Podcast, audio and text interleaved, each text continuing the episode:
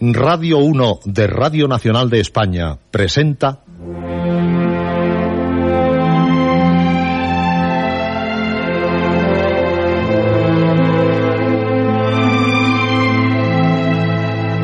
Historias.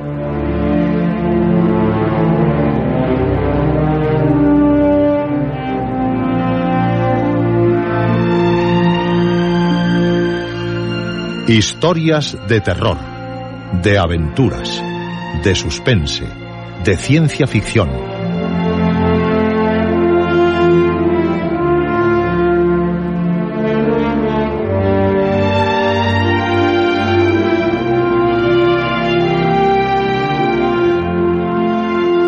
Un programa escrito y dirigido por Juan José Plans.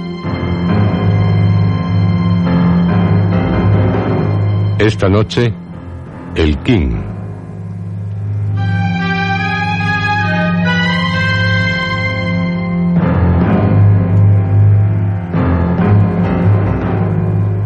Esta es su noche, la noche de cuantos desean vivir las más fantásticas historias, las que les ofrecemos en este programa, historias.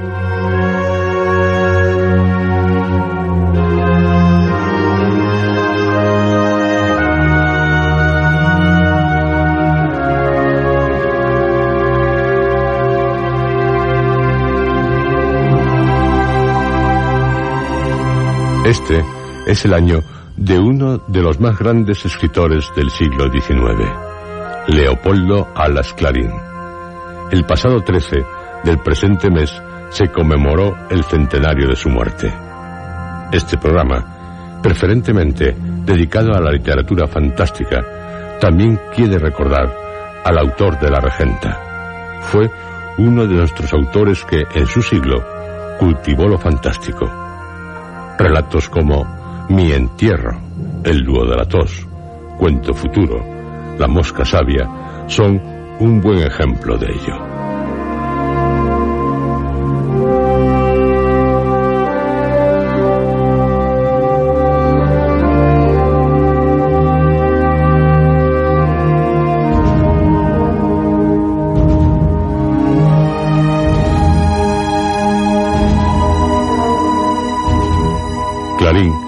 Una de las figuras intelectuales más brillantes del siglo XIX, escribió dos novelas largas, La Regenta y Su único hijo, más de 100 relatos breves, aunque algunos pueden catalogarse de novelas cortas, relatos que aparecerían recogidos en varios volúmenes preparados por autor, como El Señor y los demás. Son cuentos, Pipá, cuentos morales, El gallo de Sócrates, artículos, ensayos, completan su gran obra.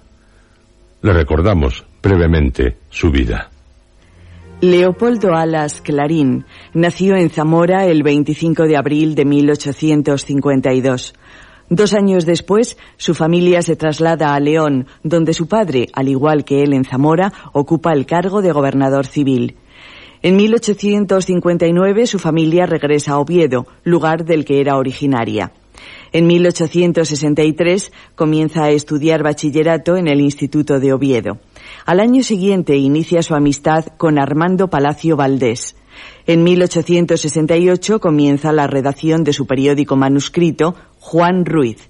Al año siguiente ingresa en la Facultad de Derecho de la Universidad de Oviedo, licenciándose en 1871.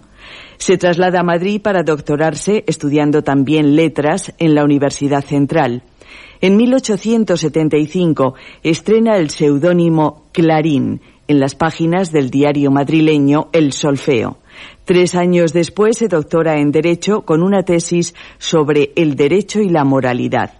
En 1880 colabora en el semanario festivo Madrid Cómico, semanario en el que publicará la mayor parte de sus paliques, en 1882 contrae matrimonio con la señorita García Argüelles y García Bernardo. Será nombrado catedrático de Economía Política y Estadística en la Universidad de Zaragoza. En julio de 1883 se traslada a la Universidad de Oviedo, en la que ocupa la cátedra de Prolegómenos, Historia y Elementos de Derecho Romano. Nace en 1884 su primer hijo, Leopoldo. Comienza a escribir La Regenta, que se publica al año siguiente, el primer tomo en enero y el segundo en junio. En 1886, su primer volumen de relatos breves, Pipa. En 1887 es concejal del Ayuntamiento de Oviedo, representando al Partido Republicano Posibilista de Emilio Castelar, amigo suyo. Nace su segundo hijo, Adolfo. Al año siguiente desempeña la cátedra de Elementos de Derecho Natural en la Universidad de Oviedo, cátedra que ocupará hasta su muerte. En 1890 nace su hija Elisa. En 1891 publica su otra novela larga, Su único hijo. Pronuncia el discurso de apertura del curso académico 1891-92 en la Universidad de Oviedo sobre el utilitarismo y la enseñanza. Al año siguiente publica Doña Berta, novela corta, al igual que Cuervo y Superchería. En 1895 estrena en el Teatro Español de Madrid su drama Teresa, por la compañía de María Guerrero. Muere al año siguiente su madre. Por último, en su casa de la Fuente del Prado, en Oviedo, fallece el 13 de junio de 1901, año en el que también murió su gran amigo Ramón de Campoamor.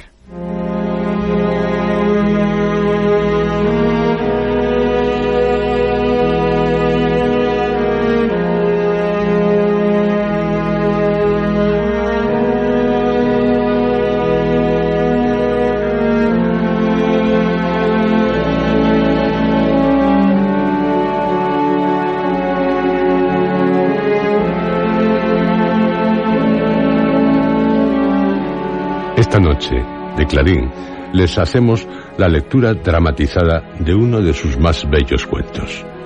El personaje es un perro, el King. Un perro muy inteligente, más racional que muchos de los humanos que se le cruzan en su azarosa vida. Clarín, no solo en este relato, recurre a los animales para, en el fondo, hablar de nosotros. Lo hace, por ejemplo, en Adiós Cordera, una vaca, o en La trampa, una yegua. Y también en uno de los cuentos que les ofreceremos en nuestra próxima cita, en la que finalizaremos nuestra participación en la conmemoración del centenario de la muerte de Leopoldo Alas. Seguro que la historia de King entusiasmará a todos los miembros del Club Historias.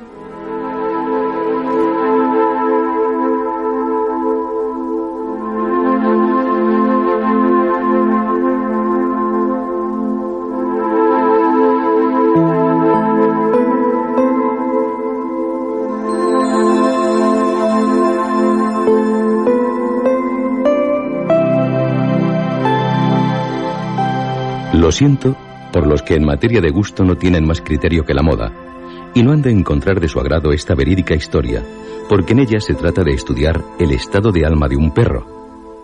Y ya se sabe que el arte psicológico, que estuvo muy en boga hace muchos años, y volvió a estarlo hace unos diez, ahora les parece pueril, arbitrario y soso, a los modistos de las letras parisienses, que son los tiranos de la última novedad. Los griegos, los clásicos, no tenían palabra para el concepto que hoy expresamos con esta de la moda. Allí la belleza, por lo visto, según Eger, no dependía de estos vaivenes del capricho y del tedio. Ah, los griegos hubieran podido comprender a mi héroe, cuya historia viene al mundo un poco retrasada, cuando ya los muchachos de París, y hasta los de Guatemala, que escriben revistas efímeras, se burlan de Stendhal y del mismísimo Paul Bourget. De todas suertes, el King era un perro de lanas blanco.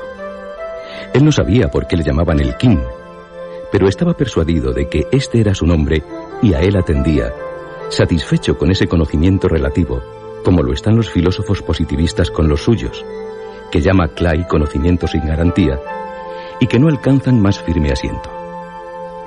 Si hubiera sabido firmar, y poco le faltaba, porque perro más listo y hasta nervioso no lo ha habido, hubiera firmado así el Kim, sin sospechar que firmaba, aunque con muy mala ortografía, yo el rey.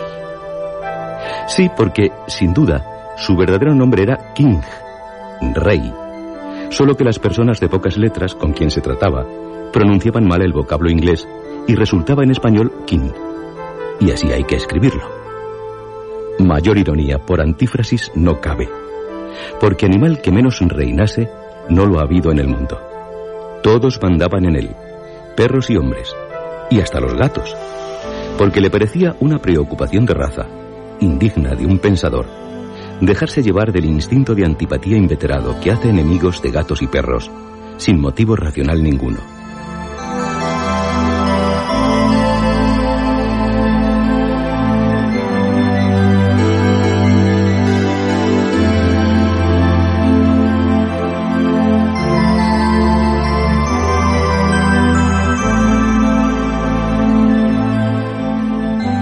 El King había nacido en muy buenos pañales.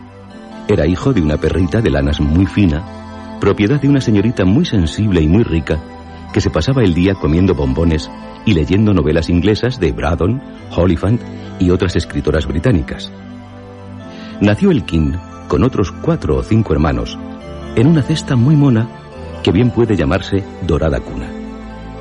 A los pocos días, la muerte más o menos violenta de sus compañeros de cesta le dejó solo a sus anchas con su madre.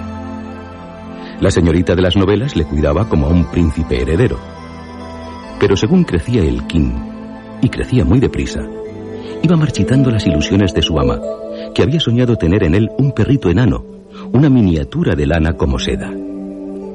La lana empezó a ser menos fina que la de la madre, aunque muy blanca y rizosa. La piel era como raso, purísima, sonrosada, pero el King daba cada estirón. Un perito declaró a la señorita fantástica que se trataba de un bastardo. Aquella perrita, preciso es confesarlo, había tenido algún desliz. Había allí contubernio. Por parte de padre, el King era de sangre plebeya sin duda. De aquí se originó cierto despego de la sensible española inglesa respecto del perro de sus ensueños. Sin embargo, se le atendía, se le trataba como a un infante, sino ya como a un príncipe heredero. Al principio, por miedo que lo arrojaran a la calle, a la vida de vagabundo que le horrorizaba, porque es casi imposible para un perro sin el pillaje y el escándalo.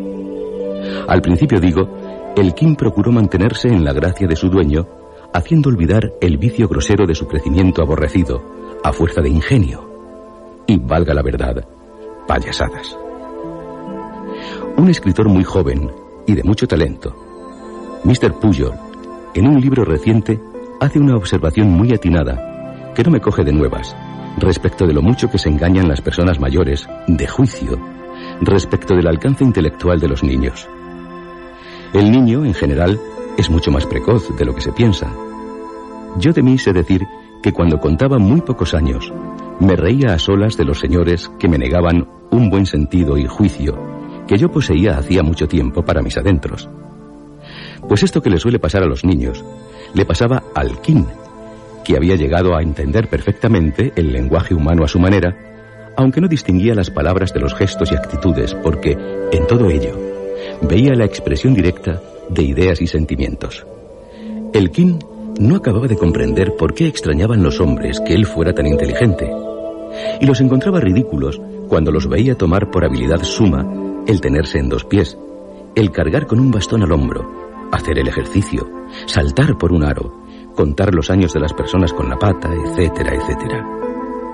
Todas estas nimiedades que le conservaban en el favor relativo de su ama, le parecían a él indignas de sus altos pensares, cosa de comedia que le repugnaba. Si se le quería por payaso, no por haber nacido allí, en aquel palacio, poco agradecimiento debía a tal cariño. Además, delante de otros perros menos mimados, que no hacían títeres, le daba vergüenza aquel modo de ganar la vita bona. Él deseaba ser querido, halagado por el hombre, porque su naturaleza le pedía este cariño, esta alianza misteriosa, en que no median pactos explícitos y en que, sin embargo, suele haber tanta fidelidad. A lo menos por parte del perro. Quiero amo, decía, pero que me quiera por perro, no por prodigio que me deje crecer cuanto sea natural que crezca, y que no me enseñe como un portento poniéndome en ridículo. Y huyó, no sin esfuerzo, del palacio en que había visto la luz primera.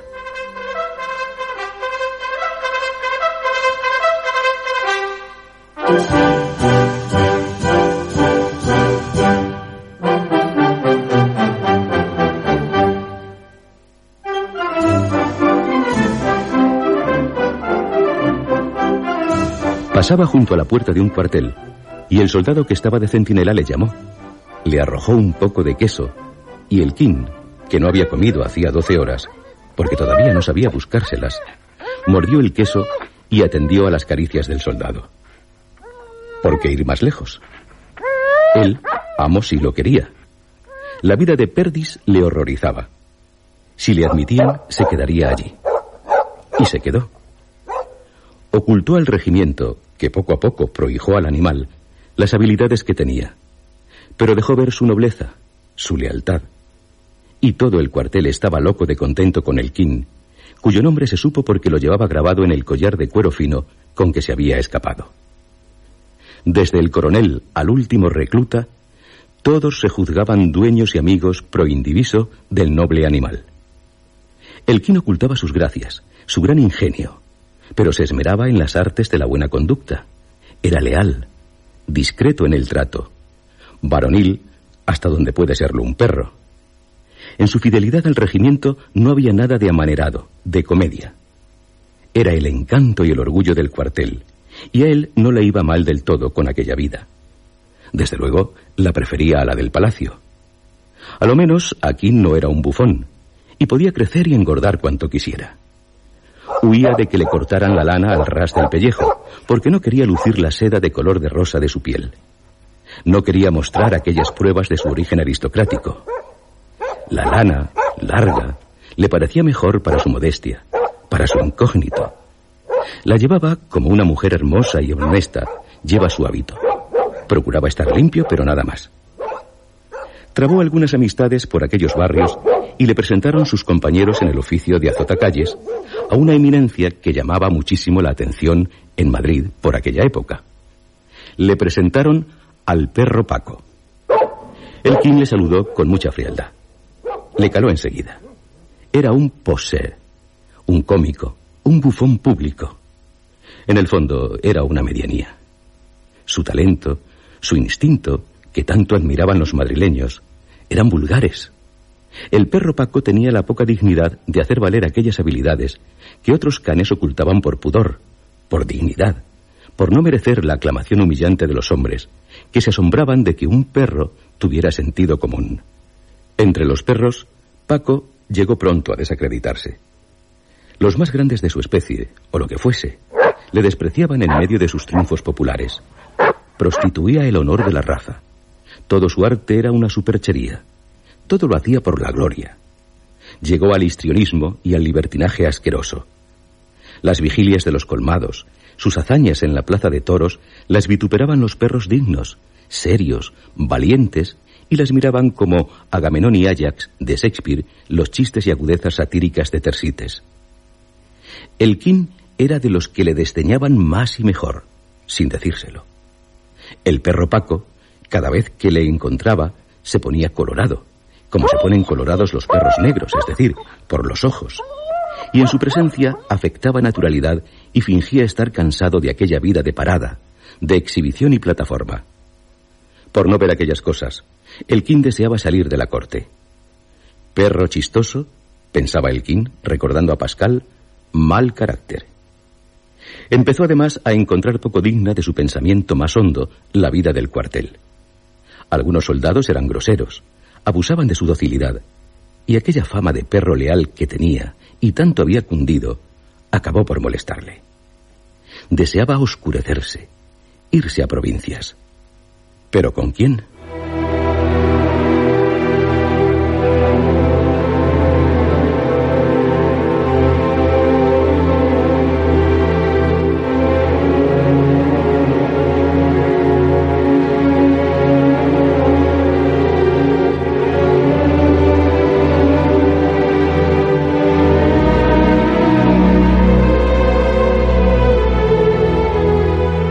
Comandante del regimiento que había declarado al King, si no hijo, perro adoptivo, tenía pendiente de resolución en las oficinas de clases pasivas la jubilación de un pariente cercano. Y con el tal comandante solía nuestro héroe entrar en aquellas oficinas. Pero es claro que no pasaba de la portería, donde le toleraban. Y allí esperaba a que saliera su comandante para irse de paseo con él. Pues en aquella portería, donde el King llevaba grandes plantones, encontró la persona con quien pudo realizar su gran deseo de marcharse a provincias. Observaba el King que después de mayor o menor lucha con los porteros, todos los que pretendían entrar a vérselas con los empleados lo conseguían. Notó el perro que los más audaces, los más groseros en sus modales, eran los que entraban más fácilmente, aunque no fueran personajes. Los tímidos sudaban humillación y vergüenza antes de vencer la resistencia de los cancerberos con galones.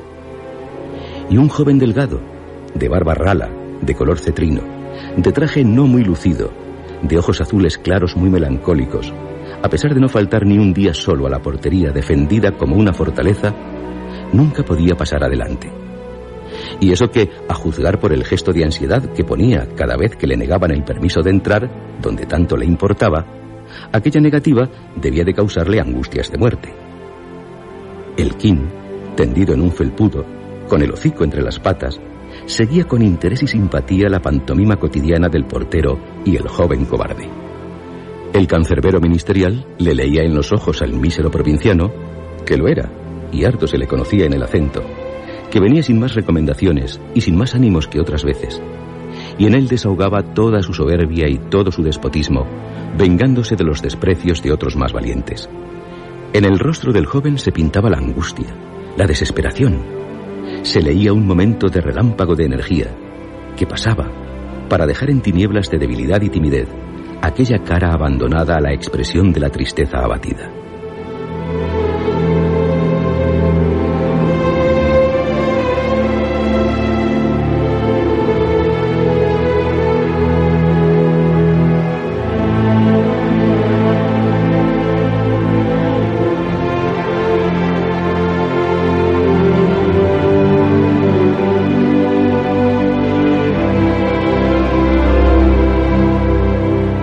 Conocer el King que el portero todavía tenía en menos a tal muchacho que a él mismo con ser perro. Puede que primero le hubiera dejado pasar a él a preguntar por su expediente. El de los pantalones de color canela, como el King llamaba para sus adentros al provinciano de Barbarrala, se sentaba en un banco de felpa y allí se estaba las horas muertas, como podía estar un saco para los efectos del caso que le hacían.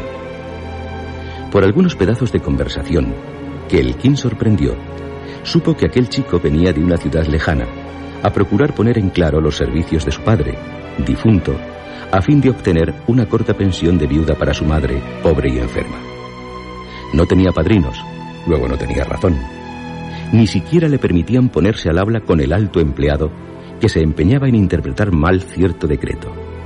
Equivocación o mala voluntad de que nacían los apuros del pretendiente, llamémosle así. Pretendiente de justicia el más desahuciado.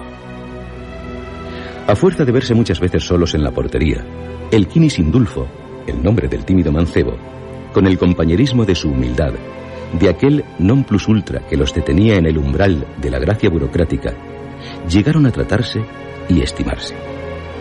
Los dos se tenían así propios en muy poco. Los dos sentían la sorda, constante tristeza de estar debajo, y sin hablarse, se comprendían. De modo que, con menos que pocas palabras, sin más que algunas muestras de deferencia, tal como dejarle el kin un sitio mejor que el suyo a Sindulfo, algunas caricias de una mano y otras de un hocico, se hicieron muy buenos amigos.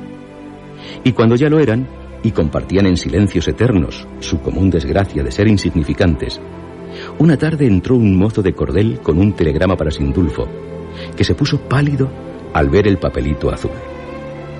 Apenas era nada la muerte de su madre, todo lo que tenía en el mundo. Se desmayó. El portero se puso furioso. Le dieron al provinciano de mala gana un poco de agua y en cuanto pudo tenerse en pie, casi le echaron de allí.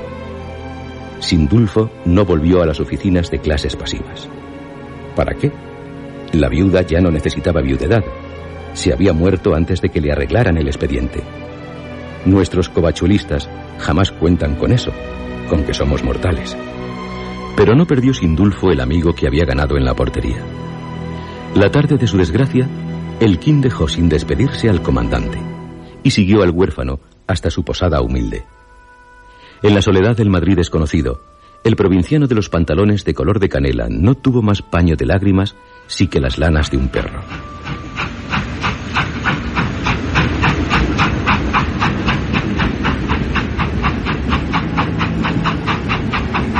Y en un coche de tercera se fueron los dos a la ciudad triste y lejana de Sindulfo.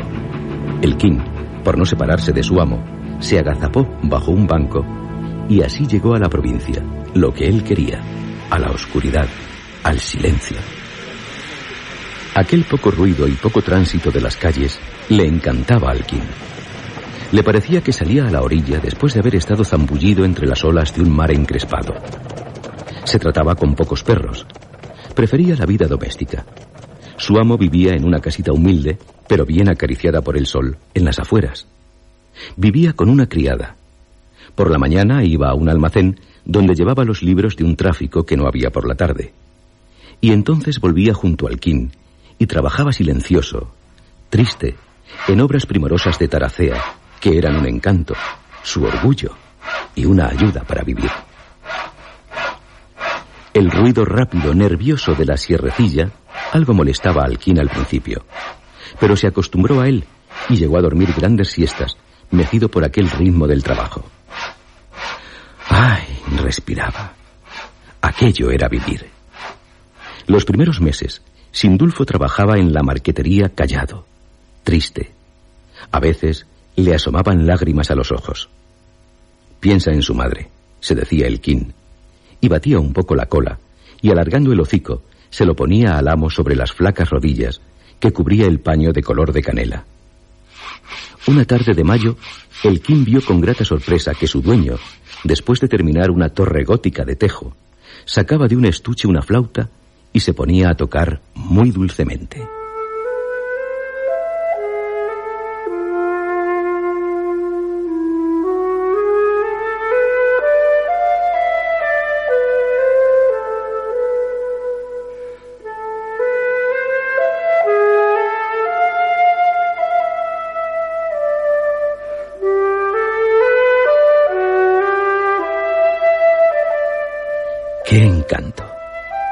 Aquellas dancitas antiguas, aquellas melodías románticas, monótonas, pero de sencillez y naturalidad simpáticas, apacibles, entrañables, le sabían a gloria al perro.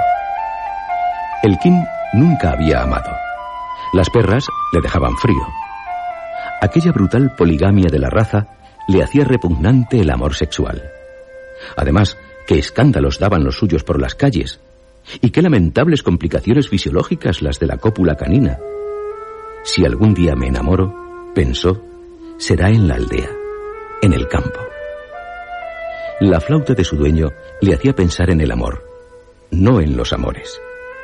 Para temperamentos como el de Kim, la amistad puede ser un amor tibio, sublime en la solidez de su misteriosa tibieza. Sus amores eran su dueño. Le leía en los ojos, y en el modo de trabajar en la taracea, y sobre todo en el de tañer la flauta, el fondo del alma. Era un fondo muy triste, no desesperado, pero sí desconsolado. Era Sindulfo, hombre nacido para que le quisieran mucho, pero incapaz de procurar traer a casa el amor, en pasando de la personalidad ínfima de un perro. Había llevado al King, no se atrevería a llevar una compañera, mujer o querida. Pero Sindulfo, como el King, en la paz tenía un bálsamo. Sí, se comprendían por señas, por actos acordes. La vida sistemática, el silencio en el orden, la ausencia de peripecias en la vida, como una especie de castidad. La humildad como un ambiente. Esto querían. El cariño del King era más fuerte, más firme que el de Sindulfo. El perro, como inferior, amaba más. No temía, sin embargo, una rival. No, pensaba el perro, aquí no entrará una mujer a robarme este halago. Mi amo no me dejará nunca por una esposa ni por una querida. No se atreve con ellas. Nos vamos al campo, amigo, entró un día diciendo Sindulfo. Y se fueron. A pocas leguas de la ciudad, donde la madre había dejado unas poquísimas tierras que llevaba en renta un criado antiguo, Sindulfo iba a pescar y a corregir las condiciones del arrendamiento. Alquín, a la vista de los prados y los bosques y las granjas sembradas por la ladera, le corrió un frío nervioso por el espinazo. Se acordó de su antiguo pensamiento. Yo solo podría amar en la aldea. Si todavía podré ser yo feliz con algo más que paz y resignación dulce. Sentir esta esperanza le pareció una soberbia. Además, era una infidelidad. ¿No se había casi prometido él, en secreto, no querer más que a su amo, al amo definitivo? Pero tenía disculpa su vanidad de soñar con poder ser feliz voluptuosamente en las nuevas intensas emociones que le causaba el ambiente campesino, la soledad augusta del valle nemoroso. Con delicia de artista, contemplaba ahora el King los pasos de su vida, de la corte a la ciudad provinciana, de la ciudad a la aldea, y cada paso en el retiro le parecía un paso más cerca de su alma. Cuanta más soledad, más conciencia de sí. Cuando llegó la noche, los caseros le dejaron en la quintana, en la calle delante de la casa. Oh, memorables horas. Las aves del corral yacían recogidas en el gallinero, y allá lejos se oían sus misteriosos murmullos del sueño perezoso. El ganado de cerda, en cubil de piedra, dormitaba soñando, con gruñidos voluptuosos. El aire movía suavemente, con plática de cita amorosa, las bíblicas y orientales hojas de la higuera.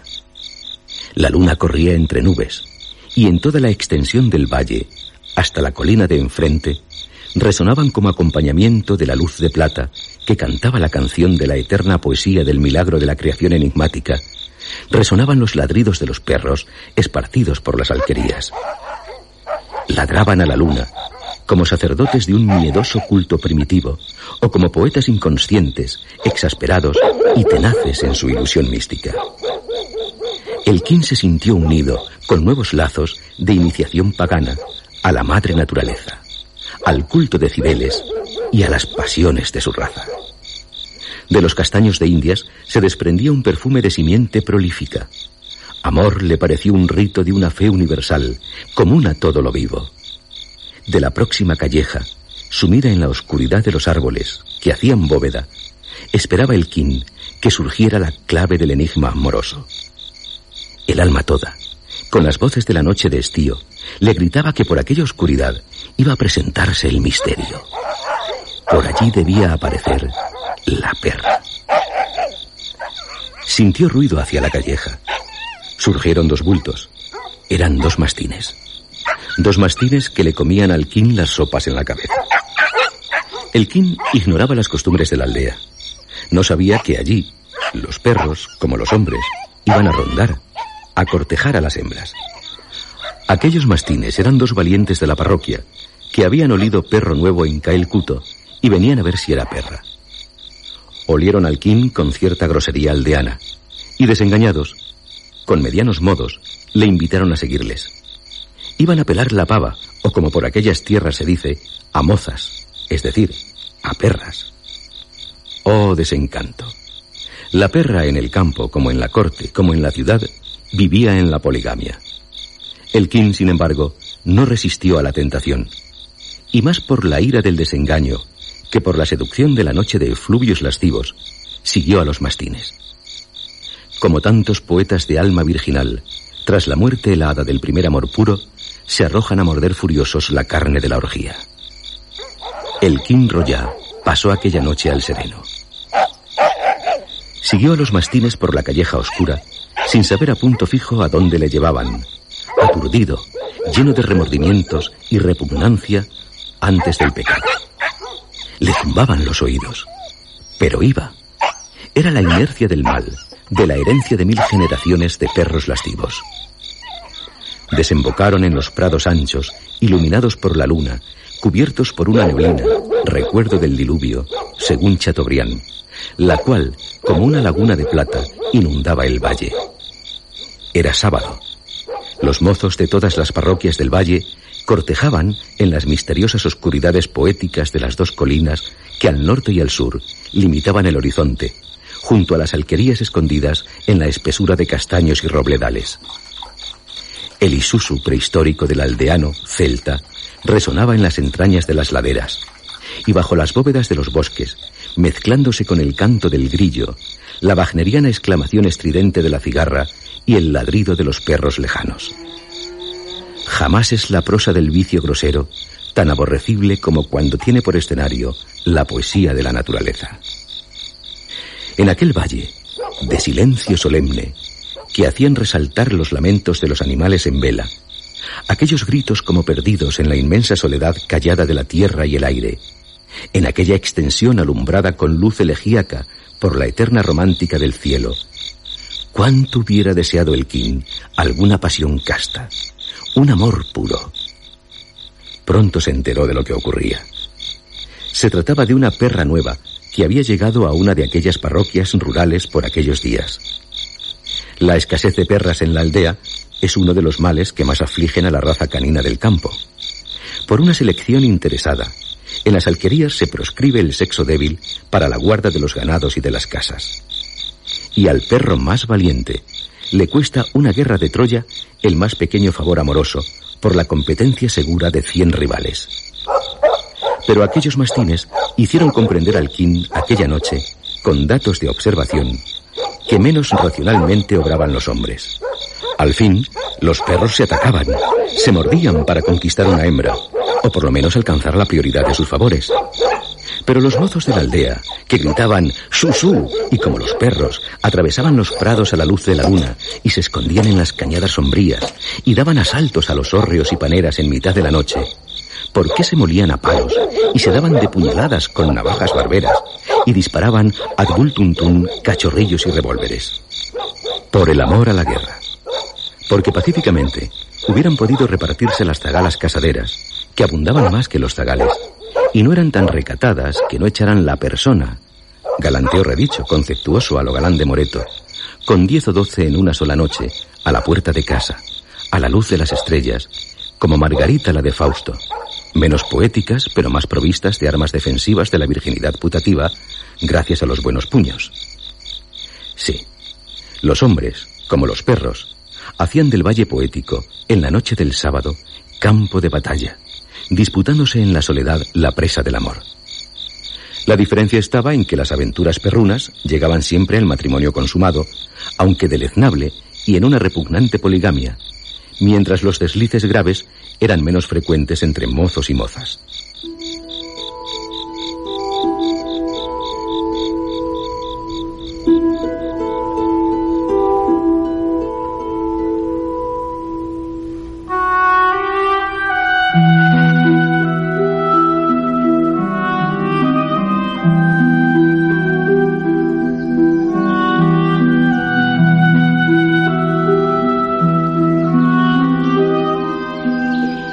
Amanecer, jadeante, despeado, con una cuarta de legua fuera, la lana mancillada por el lodo de cien charcos, el King llegó a la puerta de la granja en que descansaba su amo, arrepentido de delitos que no había cometido, con la repugnancia y el dejo amargo de placeres furtivos que no había gustado. Traía la vergüenza de la bacanal y la orgía, sin la delicia material de sus voluptuosidades. La perra dichosa, tan disputada por ochenta mastines aquella noche, había repartido sus favores a diestro y siniestro. Pero la timidez, la frialdad del King, no habían sido elementos a propósito para fijar un momento la atención de aquella mesalina de caza, porque era de caza. En fin, nuestro héroe volvió a la puerta de su amo sin haber conocido perra aquella noche, y en cambio humillado por las patadas y someros mordiscos de otros perros que le habían creído rival y le habían maltratado. Pero faltaba lo peor. Sindulfo, el dueño, más querido que todas las perras del mundo, había desaparecido. Si había ido de pesca antes de amanecer. El King no sabía a dónde. Esperó todo el día a la puerta de la granja y el amo no apareció, ni de noche vino. Al día siguiente, supo el King que un recado urgente de la ciudad le había hecho abandonar su proyectada estancia en el campo y volverse al almacén, donde era indispensable su presencia. Más supo el perro.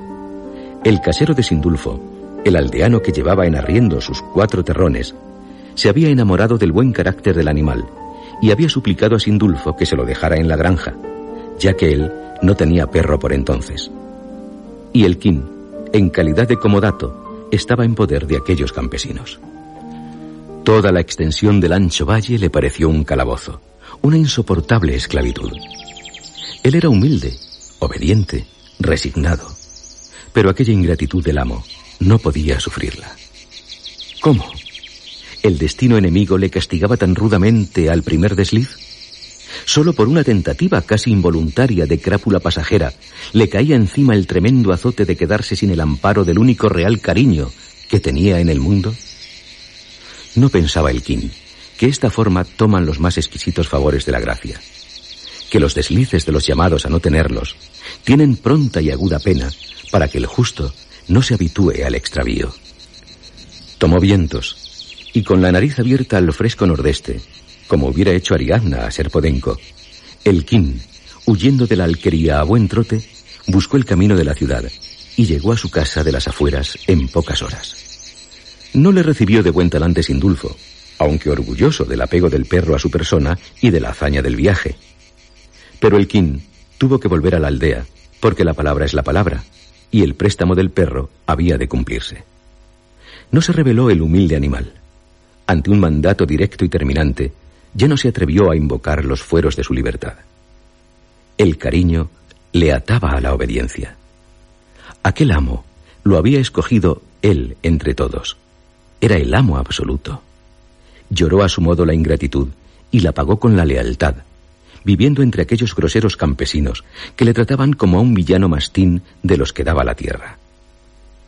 Al principio, la vida en la aldea, con su prosa vil de corral, le repugnaba, pero poco a poco empezó a sentir, como nueva cadena, la fuerza de la costumbre. Empezó a despreciarse a sí mismo al verse sumirse sin gran repugnancia ya en aquella existencia de vegetal semoviente y horror de horrores, empezó a perder la memoria de la vida pasada y con ella su ideal, el cariño al amo. No fue que dejara de quererle, dejó de acordarse de él, de verle, de sentir lo que le quería. Velo sobre velo, en su cerebro fueron cayendo cendales de olvido, pero olvidaba las imágenes, las ideas. Desapareció la figura de Sindulfo en concepto de amo, el de ciudad, el de aquellos tiempos. Pero al fin, el King no era ajeno a nada de lo canino, y su cerebro no tenía fuerza para mantener en actualidad constante las imágenes y las ideas. Pero le quedó el dolor de su desencanto, de lo que había perdido. Siguió padeciendo sin saber por qué. Le faltaba algo, y no sabía qué era su amo. Sentía una decepción inmensa, radical, que entristecía el mundo, y no sabía que era la de una ingratitud. ¿Quién sabe si muchas tristezas humanas, que no se explican, tendrán causas análogas? ¿Quién sabe si los poetas, irremediablemente tristes, serán ángeles desterrados del cielo y sin memoria? El quién se amodorraba. Como no tenía el recurso de hacerse simbolista, ni de crear un sistema filosófico, ni una religión, se dejaba caer en la sensualidad desabrida como en un pozo. Escogía la forma más pasiva de la sensualidad, el sueño. Siempre que le dejaban, estaba tendido, con la cabeza entre las patas. Y con la paciencia de Job, un Job sin teja, miraba las moscas y los gusanos que se emboscaban en sus lanas, sucias, largas, desaliñadas, lamentables. Y así pasó mucho tiempo. Era el perro más soso del valle. No vivía para afuera ni para adentro, ni para el mundo ni para sí. No hacía más que dormir y sentir un dolor raro. Una tarde, dormitaba el perro de lana sobre la saltadera del muro que separaba la corrada de la allosa, por entre cuya verdura de maíz iba el sendero que llevaba a la carretera haciendo eses. Por allí se iba a la ciudad. Y el kin despertó mirando con ojos entreabiertos la estrecha cinta de la trocha, según instintiva costumbre, sin acordarse ya de que por allí había marchado el ingrato amigo. De repente sintió un olor que le puso las orejas tiesas. Le hizo erguir la cabeza, gruñir y después lanzar dos o tres ladridos secos, estridentes, nerviosos. Se puso en pie. Oyó un rumor entre el maíz. Aquel olor. Olía a una resurrección, a un ideal que despertaba, a un amor que salía del olvido como un desenterrado. Al olor siguió una voz. El King dio un salto. Y en aquel instante, allá abajo, a los pocos metros, apareció Sindulfo, con su pantalón canela todavía. De un brinco, el King se arrojó de la pared sobre su amo. Y en dos pies, con la lengua flotando al aire como una bandera, se puso a dar saltos como un clown para llegar a las barbas ralas del dueño, que reaparecía brotando entre las tinieblas del olvido, de latente dolor nostálgico. Todo lo comprendía el King. Aquello era lo que le dolía a él sordamente. Aquella ausencia, aquella ingratitud que ya estaba perdonando en cuanto se hizo cargo de ella. Perdonaba, ya lo creo. ¿Cómo no, si el ingrato estaba otra vez allí? Saltaba el King, aullando tembloroso de delicia suprema.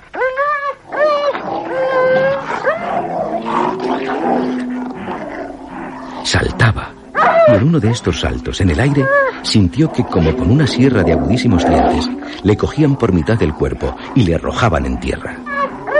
Mientras el lomo le dolía con ardor infernal, sintió que le oprimían el pecho y el vientre con dos patazas de fiera, y vio, espantado, sobre sus ojos, la faz terrible de un enorme perro danés, gigante, que le enseñaba las fauces ensangrentadas, amenazando tragarle. Acudió Sindulfo y libró a su pobre King de las garras de la muerte. ¡Fuera, tigre! Malvado. Habráse visto. Son celos. Son celos.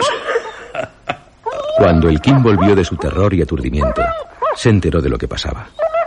Ello era que con Sindulfo venía su nuevo amigo fiel, el tigre, un perro danés de pura raza, fiera hermosa y terrible. No consentía rivales ni enemigos de su amo, y al ver los extremos de aquel perruco de lanas, se había lanzado a defender a su dueño o a librarle de caricias que a él, al tigre, le ofendían. Sí, tal era la triste verdad. El Kin había hecho nacer en Sindulfo el amor genérico a la raza canina. El individuo ya le era indiferente. No podía vivir sin perro, y ahora tenía otro, al cual le unían lazos firmes y estrechos. Cosa más natural. Sindulfo acarició al Kin, le cató las heridas, que eran crueles, pero en el fondo estaba orgulloso y satisfecho de la hazaña del tigre. ¡Qué celo el de su danés!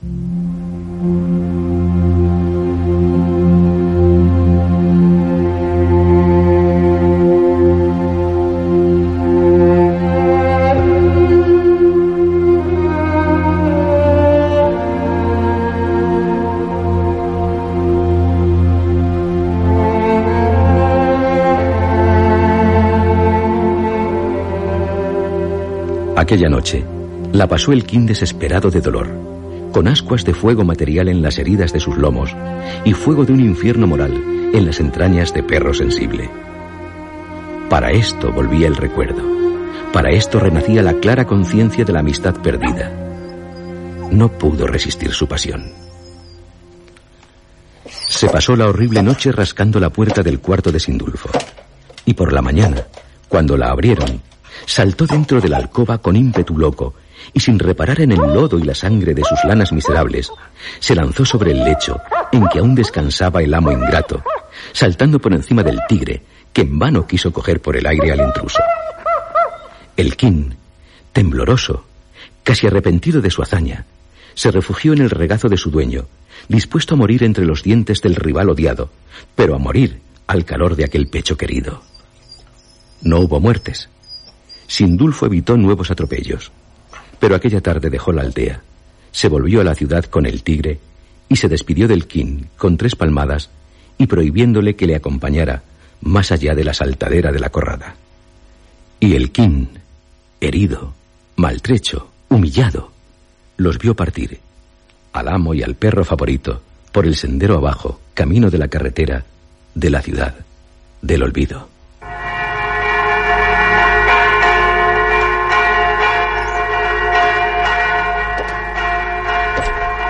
El ángel del Señor anunció a María. Dios te salve María, llena eres de gracia, el Señor es contigo. Bendita tú eres entre todas las mujeres y bendito es el fruto de tu vientre Jesús. Santa María, Madre de Dios, ruega por nosotros pecadores, ahora y en la hora de nuestra muerte. Amén. He aquí la esclava del Señor. Dios te salve María, llena eres de gracia, el Señor es contigo. Bendita tú eres entre todas las mujeres y bendito es el Era la hora de del ángelus. En una capilla que había al lado de la granja se juntaba la gente de la aldea para rezar el rosario. Iban los campesinos entrando en el templo, sin fijarse en el kin, y menos en sus penas. El perro de lanas, cuando perdió de vista al ingrato, dejó la atalaya, anduvo un rato aturdido, y al oír el rumor de la oración en la capilla, atravesó el umbral y se metió en el sagrado asilo. No entendía aquello, pero le olía a consuelo, a último refugio de espíritus buenos, doloridos. Mas cuando sentía estas vaguedades, sintió también una grandísima patada que uno de los fieles le aplicaba al cuarto trasero para arrojarlo del recinto. Es verdad, pensó, saliendo de prisa sin protestar. ¿Qué hago yo ahí? Lo que los perros en misa. Yo no tengo un alma inmortal. Yo no tengo nada. Y volvió a su atalaya, en adelante inútil de la saltadera, sobre el muro que dominaba el sendero, el sendero de la eterna ausencia.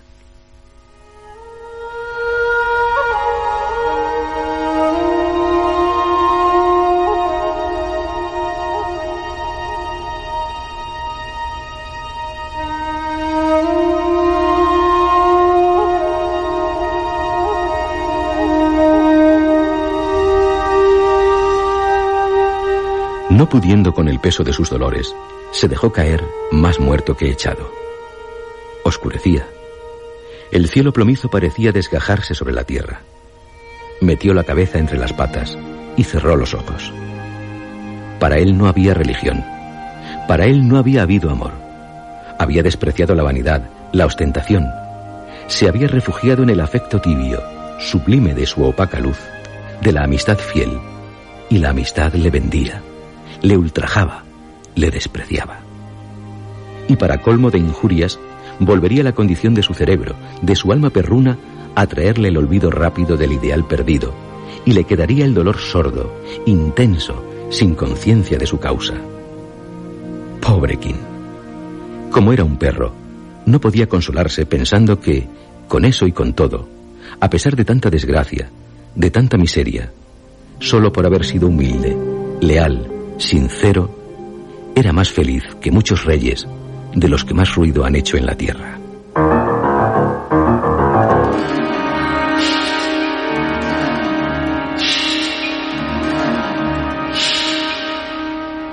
Han escuchado ustedes, dentro de la serie Historias,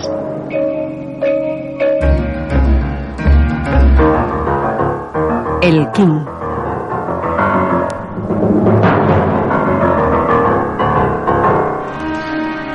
Este guion ha sido interpretado por Juan José Plans, José Antonio Ramírez y Lourdes Guerras.